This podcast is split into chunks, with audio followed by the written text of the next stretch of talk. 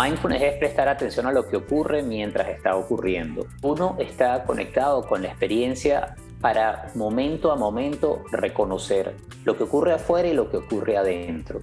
Traer allí memorias y recuerdos, pero no distraerse tanto como que de pronto digan, ups, ya pasaron cinco minutos de que estaban hablando estos dos. Ese es el momento cuando se pierde el mindfulness, la atención plena. A ver si nos entendemos. Con Álvaro Pérez Catar.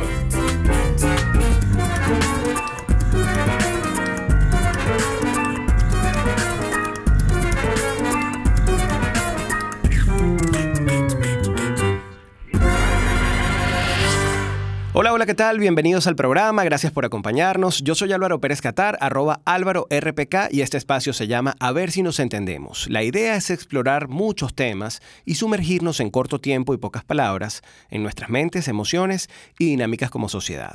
Comenzamos agradeciendo a todos los involucrados en este espacio, en la producción general María Gorrín, en la gerencia de producción Michel de Sousa, en la jefatura de producción Darklin Rodríguez, en la coordinación de producción Miquel de Abrisqueta y en la edición y montaje Tobías Varela. Gracias a todos ustedes quienes hasta ahora nos escuchan a través de Onda La Superestación en toda Venezuela y también a quienes se conectan a través de Spotify, Apple Podcasts, Google Podcasts, Anchor, así como a nuestros visitantes en YouTube y en la web mundour.com. También tenemos la web de nuestra comunidad, a ver si nos entendemos.com. Bienvenidos y vamos al grano. No podríamos vivir sin la capacidad de estar en el presente. Es la que nos permite recordar a dónde estamos yendo mientras caminamos, aun cuando durante el trayecto nos hayamos perdido en miles de pensamientos. Sin mindfulness sería imposible poder observar y reconocer la propia experiencia y vivir en este mundo. Sin embargo, y aunque creemos tener control consciente de nuestra atención, lo que normalmente sucede es que estamos constantemente atendiendo a pensamientos acerca del pasado o del futuro, o bien reconociendo solo una pequeña porción de lo que está sucediendo en el presente si lo que estoy experimentando me gusta, quiero que continúe, pero si lo que estoy experimentando me desagrada, quiero que desaparezca. Mindfulness permite reconocer lo que está sucediendo mientras está sucediendo, aceptando activamente el fluir de la experiencia tal cual se está dando. Así es que aunque experimentemos algo desagradable, por cierto, algo que es inevitable e inherente a la condición humana, podremos ahorrarnos el sufrimiento añadido de tener que lograr que aquello desagradable desaparezca. Quedarse solo con lo que experimentamos sin agregar nada más es parte de la invitación que hace esta práctica. Para entenderlo mucho mejor, vamos a estar conversando en la próxima parte con uno de sus exponentes en América Latina, muy conocido en Venezuela y en el mundo hispano, no solamente por su trabajo como comunicador social, sino también como psicoterapeuta y un acompañante en personas que inician en este camino. El venezolano Eli Bravo. Ya venimos. Explora lo que inexplicablemente nos hace quienes somos, de forma individual y como sociedad. Continúa explorando, a ver si nos entendemos. Por Onda, la superestación. De vuelta con más del programa, esto es A ver si nos entendemos. Transmitimos a través de Circuito Onda para toda Venezuela y también a través de las diferentes plataformas de podcast. Mi invitado hoy es Eli Bravo, comunicador venezolano, pero además de comunicador, Eli tiene más de 30 años como residente de la ciudad de Miami y acumula una destacada carrera en este mundo, pero en el 2015 hizo una transición para certificarse como maestro en mindfulness y luego obtuvo una maestría en psicología sistémica para individuos, parejas y familias tiene como propósito de vida servir a otras personas a través de un acompañamiento terapéutico seguro, compasivo y colaborativo y esa es la razón por la cual hemos querido invitarlo el día de hoy. Eli, ¿cómo estás? Un gusto saludarte. Gracias, feliz de escucharte. Qué bueno oírte, Álvaro, y saludos a todas las personas que nos oyen en todas partes del mundo. Así es. Eli, yo quisiera preguntarte, hicimos una introducción tratando de explicar o de describir lo que es mindfulness, pero aún así entenderlo como una práctica resulta difícil. ¿Cómo describirías tú esta práctica? ¿De qué se trata? Tú usaste en tu introducción, que me pareció súper acertada, clara, muy precisa, una de las definiciones de John Kabat-Zinn, que es considerado, por lo menos en Estados Unidos, uno de los pioneros de esta disciplina en el siglo XX acá en, en Occidente, que él dice, mindfulness es prestar atención a lo que ocurre mientras está ocurriendo. Y al utilizar el indicativo ahí de lo que ocurre y lo pone en gerundio mientras está ocurriendo, lo que dice es que uno está conectado con la experiencia para momento a momento reconocer lo que ocurre afuera y lo que ocurre adentro. Cuando hablo de una experiencia, vamos a decir que están escuchando esta transmisión y están oyendo la entrevista, la conversación entre tú y yo. Eso es lo que en principio está ocurriendo, pero seguramente quienes nos oyen están rodeados de otra cantidad de estímulos. Quizás van en el auto y tienen que estar pendientes del tráfico. Están en casa, quizás están lavando eh, la soya. Hay quien quizás esté caminando haciendo ejercicio son otras experiencias que se van sumando y todas ellas, momento a momento, van entrando a través de los cinco sentidos y además aquí hay que incluir la mente, que a veces se le cuenta como otro sentido. Y digo la mente porque puede ser que mientras me oyen ya están distraídos y dicen, ¿de qué estará hablando Eli? ¿Qué voy a cenar esta noche? ¿Qué estará pensando Álvaro? Fíjate cómo entra otro elemento que también nos puede distraer. Lo que busca el mindfulness es que podamos reconocer todos esos estímulos, decidir dónde poner nuestra atención y encontrar un espacio para poder responder de una manera compasiva, de una manera sabia ante los requerimientos del día a día.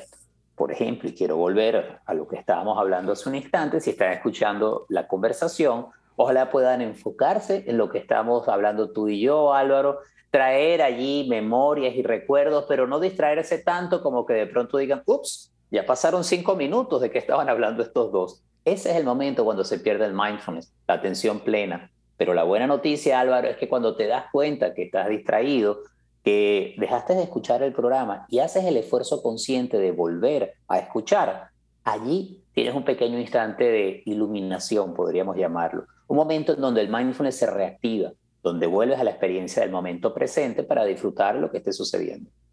Yo asumo que por eso se llama práctica, Eli, porque suena, al escucharlo de ti, me, me, genera calma, ¿no? Pensar en que yo me voy a concentrar completamente en la experiencia del momento presente. Ahora bien, yo diría, me atrevería a decir, como una persona incluso que se considera ansiosa, que, es un camino, digamos, no es tan fácil como decidir empezar a hacerlo. Se trata de, convertirlo en un hábito con una práctica diaria. Pero ¿en qué consiste esa práctica? Es decir, no basta, supongo, con simplemente hacerse consciente de que nuestra mente constantemente está bailando o divagando entre el pasado, el presente y el futuro, ¿no? Sí, yo te diría que sí, sí empieza por ahí. Esa es la gran puerta, Álvaro, porque Bienvenido al Club de los Ansiosos. Yo podría decir que mi mente, que tiene una tendencia a proyectarse hacia futuro, estoy muchas veces planificando, pensando en lo que voy a hacer, puede manejar ciertos niveles de, de proyección o de anticipación. Cuando empiezo a dibujarme escenarios que puedan ser terribles o que son el peor escenario posible, ahí entro en el terreno de la ansiedad. Y lo que hago en esos instantes es reconocer el tipo de pensamientos que tengo y hacerme algunas preguntas como, ¿Es esto cierto lo que estoy pensando?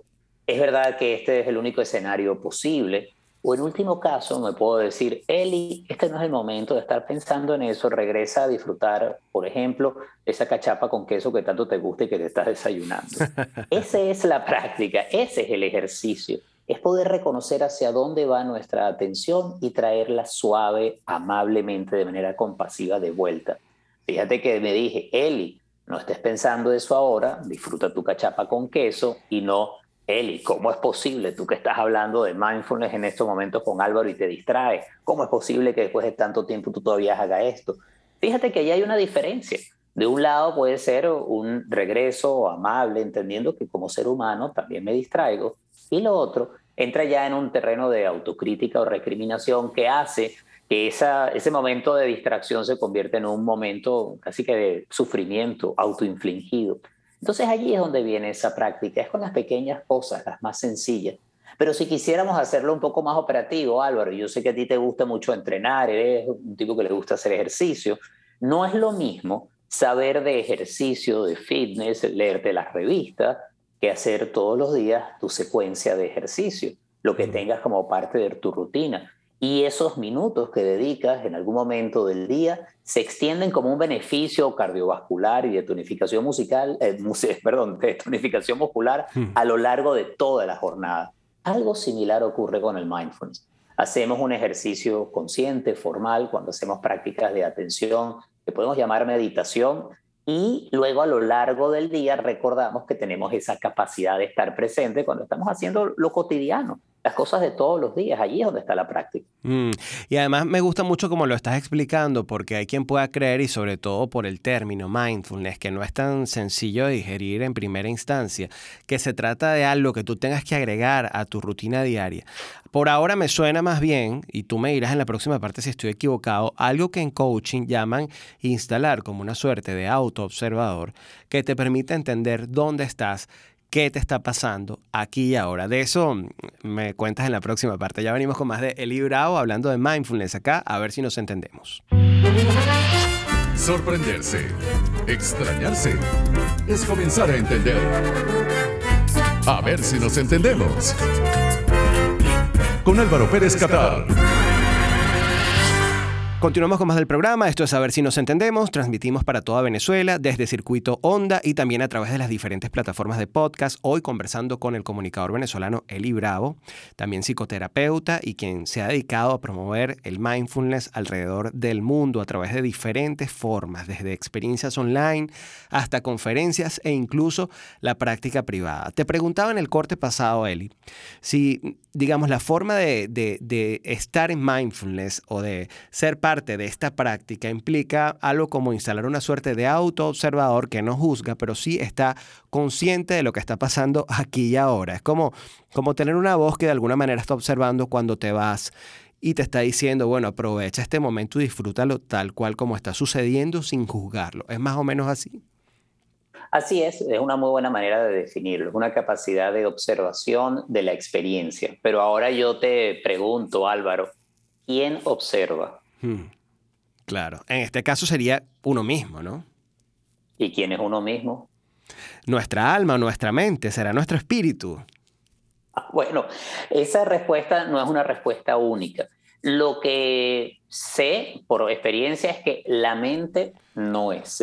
Eh, podría llamarlo alma, es posible. Hay quienes lo llaman nivel de conciencia, naturaleza búdica, tiene muchísimos nombres. Pero fíjate que allí has apuntado algo que es fundamental. No es la mente, nosotros no somos nuestra mente. La mente es eh, un producto de la acción del cerebro y el sistema nervioso y que tiene una integración clara con nuestro cuerpo. Pero yo allí introduzco un elemento adicional a lo del mindfulness, como se introduce, pues, digamos, no un asunto mío, sino de quienes vemos esto en una perspectiva que es transpersonal o espiritual, y es que no se queda solamente en el autoobservador. Lo interesante es poder ver quién realmente está teniendo esta experiencia, cuál es esa esencia o quién es el verdadero yo que lo está teniendo. Y esto que suena un poco etéreo y es difícil de explicar incluso con palabras, es lo que podríamos llamar un nivel superior de, de mindfulness o de estar atento, porque es lo que permite entonces crear un espacio entre tú y tus pensamientos entre quién eres realmente y lo que estás teniendo como una experiencia mental. Porque una de las aplicaciones fabulosas para mí el mindfulness, que tiene que ver con, la psicología y la psicoterapia, es poder salirnos eh, de esa rueda que a veces es machacante de los pensamientos, su producto de la mente, y entrar en un espacio de mayor claridad, de mayor conexión, que va más allá de la mente, incluso más allá de lo que llamaríamos lo personal. Sé que por aquí me estoy yendo ya por un filón que es nuevo, mucho más abstracto, podríamos llamarlo, pero que cuando uno hace esta práctica empiezas a, experimentar más allá del intelecto y es una cosa para mí muy liberadora. No, me encanta. En caso... me encanta que lo estés tocando porque al final, una vez que inicias el camino, te empiezas a hacer precisamente esas preguntas, ¿no? Claro, y, y pasa, eh, por eso, en primera instancia, que se desarrolle esa capacidad de autoobservación de la cual tú hablabas anteriormente, y que con el coaching y, también inicialmente con las terapias basadas en mindfulness es lo que buscamos, la capacidad de observar lo que nos está ocurriendo, pero también cómo estamos reaccionando ante lo que está sucediendo. Es como apagar un piloto automático y adquirir un mayor ángulo de visión de, de todo lo que está sucediendo. Hmm. Pero a medida que esta práctica como se va desarrollando en el tiempo, se abren muchas otras puertas, algunas de esas puertas mucho más sutiles, pero mucho más poderosas. Sin duda. Pero, de nuevo, para no darle mucha vuelta, sí, empezamos a darnos cuenta de lo que estamos haciendo mientras lo estamos haciendo. Que ya es bastante. Tú sabes que esta mañana me, esta mañana me pasó una cosa. Alguien me escribe, una persona que trabaja en el mundo de las relaciones públicas y que está llevando una marca. Y me pide como una cantidad de cosas que yo haga, que quiere que yo haga. Me pide un favor y me pide un montón de cosas. Y te confieso que en ese momento mi reacción fue, además estaba a primera hora de la mañana, estaba haciendo ejercicios, no era hora de trabajo. Y yo dije, bueno, le voy a contestar. Y grabé una nota de voz y luego cuando me di cuenta del tono con el que estaba respondiendo, decidí borrarla y dije, yo le voy a dar una pausa a esto. La voy a volver a leer su solicitud, su petición y voy a tratar de contestar de la manera más armónica y además bondadosa posible, entendiendo su punto de vista y respetando que eso esté allí. Es decir, me di un tiempo para no reaccionar sino de alguna manera, bueno, meditar en mí por qué me estaba generando esa sensación de molestia y cómo podía yo tener una respuesta más efectiva, tanto para efectos de lo que esa persona necesita como para lo que me interesa a mí. Tener esa conciencia, ¿tú crees que pudiera ser un buen ejemplo de un inicio de la práctica de mindfulness? Es decir, darte cuenta de que no vivir en automático, sino de qué puedes hacer en el momento presente con lo que existe y tomarte el tiempo incluso para decidir con respecto a ello más que un inicio, Álvaro, me parece que es maestría en la práctica, es que de eso se trata. Mira, hay una expresión en inglés que me gusta que dice been there, done that, y que significa algo así como he estado en tu misma situación. He pasado por exactamente lo mismo y de hecho, esta mañana tuve una conferencia en Zoom en donde tuve que echar mano de mi capacidad de identificar reacciones y ofrecer respuestas que no vinieran desde esa reacción. Y hmm. eso es algo que practicamos momento a momento. Porque hay algo también muy importante a entender en todo esto. No es que logras en algún instante, un día, una tarde en que todo está fluyendo de muy buena manera, eh, esa capacidad de responder con la amabilidad y la armonía que tú decías y ya, no vuelves atrás. Eso es una pretensión, es una ilusión. Cada momento te vas a enfrentar con situaciones similares y a medida que las vas incorporando a tu vida, vamos a decir que está más accesible, está más a la mano. Pero eso no quita que un día grabarás un mensaje de voz o yo mandaré un email que está más bien cargado de, reactividad o de rabia. Somos seres humanos. El mindfulness no nos quita la humanidad, no nos quita las emociones. Lo que nos ayuda es a tener una capacidad de modularla. Y cuando no lo podemos hacer, nos da la capacidad de entender que tendremos otra oportunidad para practicar, porque todo es una práctica. Así es. Eli, tú sabes, bueno, como bien lo sabes, tenemos bastantes años ya conociéndonos, yo siguiendo tu carrera, tú como uno de, mis mentores profesionales o una de esas personas que durante muchos años he seguido y, admirado por, sobre todo por su capacidad de reinvención. Y yo, en la medida que ha pasado el tiempo, he visto cómo al menos esa es la impresión que me da. Tú sabes que las redes sociales dan para todo. Que tú estás como, como en paz, como tranquilo. Y es algo que los que estamos quizás metidos en una vorágine eh, del estilo de vida de la ciudad, de estar lleno de actividades, eh, de alguna manera aspiramos a alcanzar. Yo quisiera preguntarte, y esto me lo cuentas en la próxima parte, si de alguna manera a ti la práctica del mindfulness, o más bien el camino de reinvención, que iniciaste incluso, yo diría que eh, más evidentemente cuando la época de inspirulina.com, em, digamos, realmente te llevaron a un punto en el que tú sientes que, que, ha valido la pena, que no extrañas tanto lo que pasó antes, sino que estás conectado con el presente y estás disfrutando ese momento. Si verdaderamente en ti hay tanta paz como parece haber, y si el mindfulness tuvo que ver con haber alcanzado ese estado que yo te estoy tratando de escribir en este momento. Eso me lo cuentas en la próxima parte. Ya venimos con más de Eli Bravo, a ver si nos entendemos. Sorprenderse, extrañarse, es comenzar a entender. A ver si nos entendemos. Con Álvaro Pérez Catar. Continuamos con más del programa. Esto es A ver si nos entendemos. Hoy conversando sobre mindfulness con Eli Bravo. Estaba preguntándote en el corte anterior, Eli, si efectivamente la práctica del mindfulness te ha llevado a, ese estado de paz tan aspiracional para quienes tenemos una vida en la ciudad ajetreada y que, y que tú pareces proyectar, viniendo de todo lo contrario, viniendo de ser una figura tan relevante en los medios de comunicación, lleno de trabajo, lleno de compromisos, si esta práctica te ha llevado a un estado en el que tú efectivamente sientes que estás en paz, que estás más tranquilo y estás más en sintonía contigo mismo, e incluso si esta práctica te ha ayudado a mirar con menos nostalgia lo que sucedió en el pasado alrededor de tu carrera, lo que en algún momento también llegaste a vivir. Me he reído mucho escuchándote con esa pregunta y me hace recordar una frase de un famosísimo y conocido filósofo zuliano anónimo que dice, viví con él para que vea él.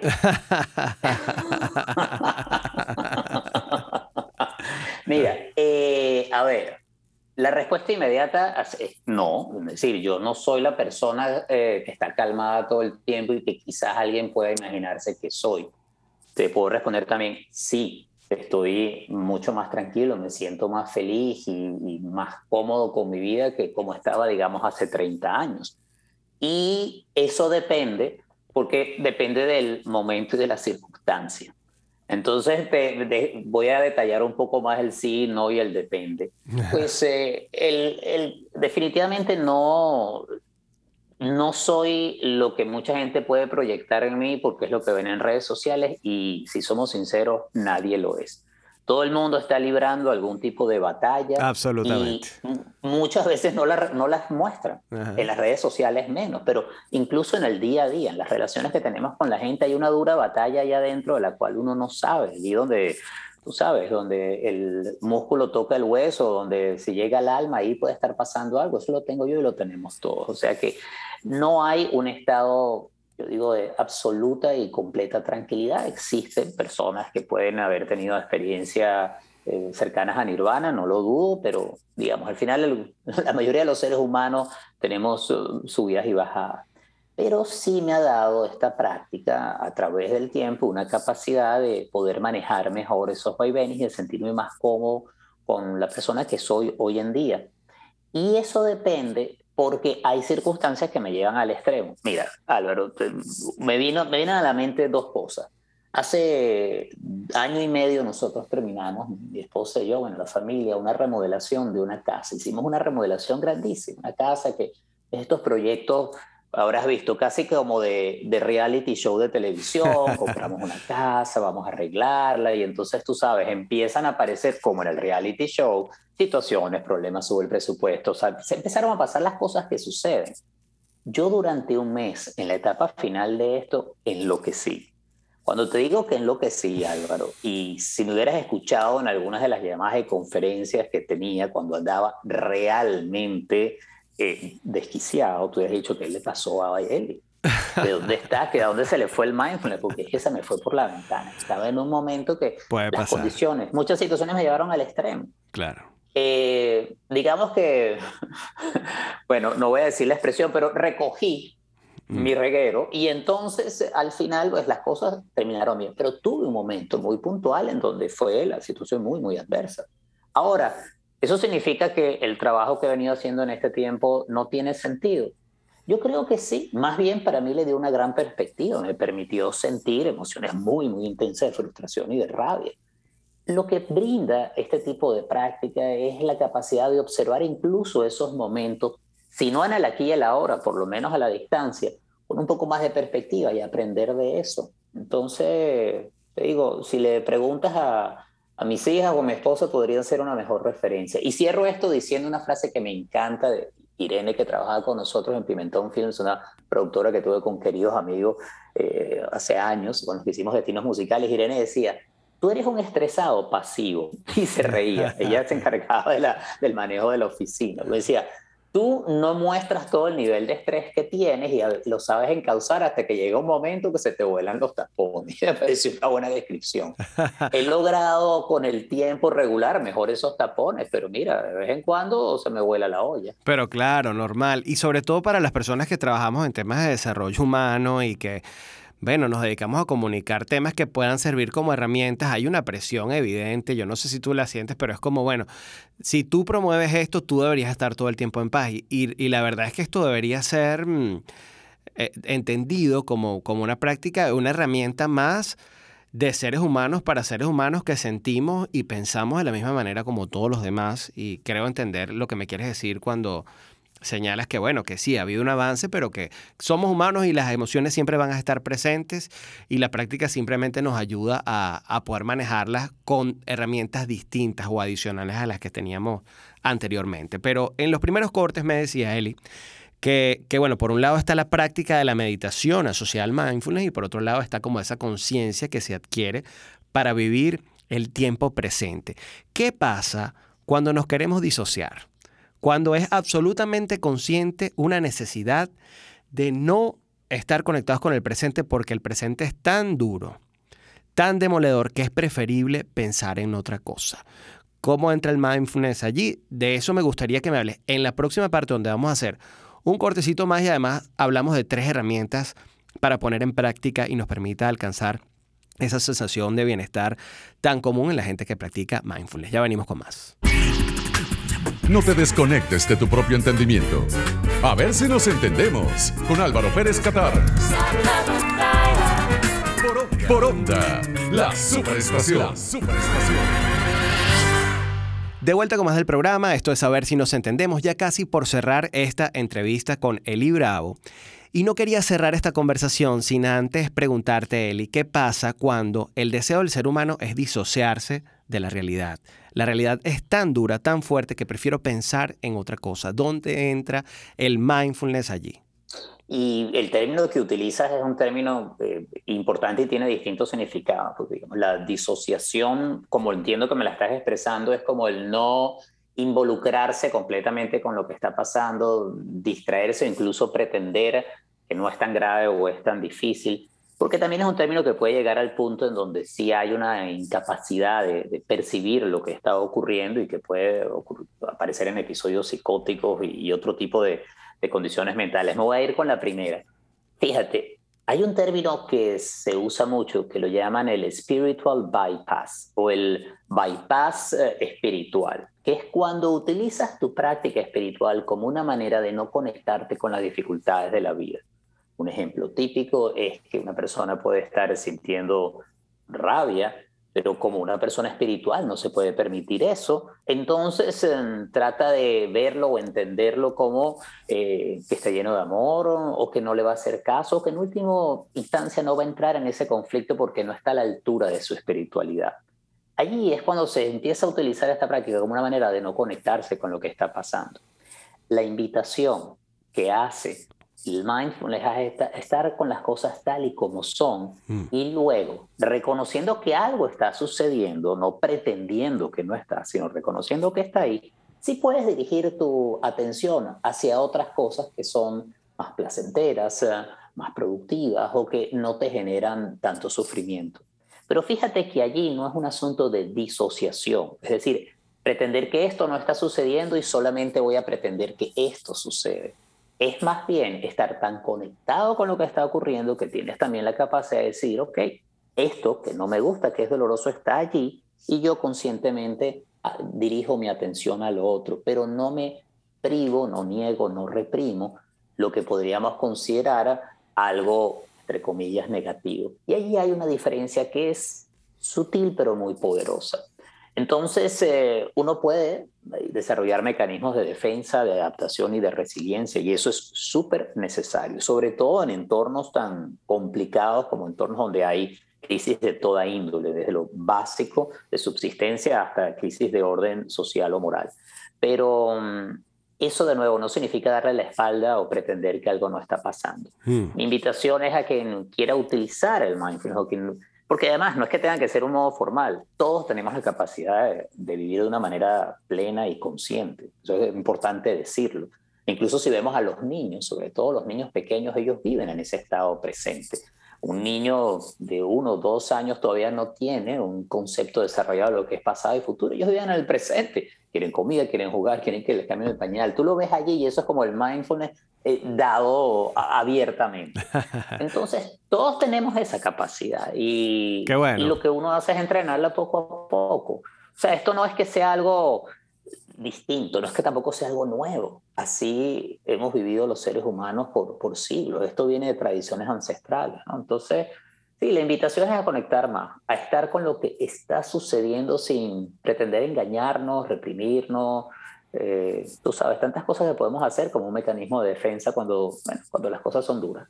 Eli, te agradezco mucho esta conversación. No quisiera despedirla sin que antes me dejaras tres tips, tres formas sencillas para la práctica del mindfulness. Podemos empezar por decir algo que tú comentabas al principio. Dentro de la práctica se contempla la meditación, algo que no desarrollamos durante, la entrevista, pero hay muchas maneras de, meditar. ¿no? Una de ellas, bueno, eh, forma parte, digamos, de la práctica. ¿De qué otras maneras podemos conectarnos con esa forma de vivir el presente? Mira, yo voy a utilizar un ejemplo que tú diste acá en nuestra conversación, cuando hiciste una pausa y decidiste que no ibas a enviar ese mensaje de voz, lo pensaste y lo procesaste una práctica que en inglés se utiliza stop, que es alto, pare. Y si pensamos en el stop, tiene S-T-O-P, son esas cuatro letras. Y podríamos utilizar el stop como una práctica de hacer un alto. El S del stop es simplemente para, hmm. párate. Luego la T es toma una respiración profunda. Eso te va a traer al momento presente, a sentir el cuerpo. La O es observa. Observa qué está pasando. Y luego baja la P, que es prosigue. Cuando haces esa pausa consciente, que fue lo que hiciste tú con tu mensaje de voz, estás abriendo un tiempo mental eh, para poder entonces encontrar una respuesta que sea más beneficiosa para ti y para los demás. Hacer una pausa, simplemente para, toma aire, observa y una vez identifica lo que está sucediendo, prosigue. Y otra práctica que es sumamente sencilla es eh, soltar los teléfonos inteligentes porque nos quitan tanto de nuestra atención. Entonces hacer un ejercicio consciente de soltar esas redes sociales, el teléfono, el mensaje y observar lo que está pasando alrededor. Yo estoy conversando contigo y puedo sentir, eh, por un lado, la emoción de estar en tu programa y con toda la audiencia. Luego también siento mi, voz que resuena y puedo ver allá afuera las palmeras y los árboles en esta tarde en Miami que está bellísima y estoy procurando mantenerme lo más conectado a esta imagen, a esta conversación, a mi cuerpo aquí sentado. En lugar de estar pensando, por ejemplo, que breve tengo que salir a buscar a mis hijas y que a lo mejor hay mucho tráfico. Prefiero entonces y elijo estar aquí en la conversación, conversando contigo, con los oyentes y ya llegará el momento de encargarme del tráfico. No por mucho que me adelante, voy a llegar a vivir el futuro antes de su instante.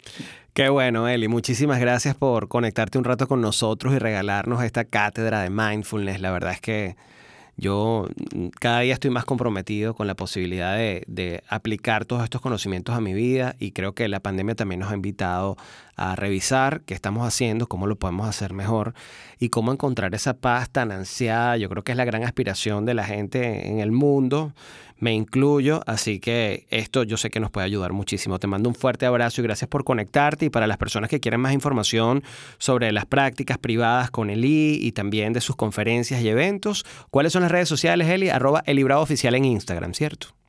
Así es, el Libravo oficial para Facebook e Instagram y pueden visitar elibravo.com. Me encanta escucharte y cada vez que tenemos la oportunidad de hablar lo disfruto enormemente. Álvaro, espero verte pronto, darte un abrazo y felicitaciones por el trabajo que estás haciendo, que es fabuloso. Y muchos cariños para toda mi gente querida, mi familia de Unión Radio y de todos los circuitos que los extraño y los quiero. Gracias, hermano. Un fuerte abrazo. Lo mismo pienso de ti. Gracias por estar con nosotros. Así llegamos al final de esta edición de A ver si nos entendemos. Yo soy Álvaro Pérez Catar. En Twitter e Instagram, arroba Álvaro RPK y en la web álvarorpk.com. Será hasta una próxima edición. Pórtense regular y cuídense mucho.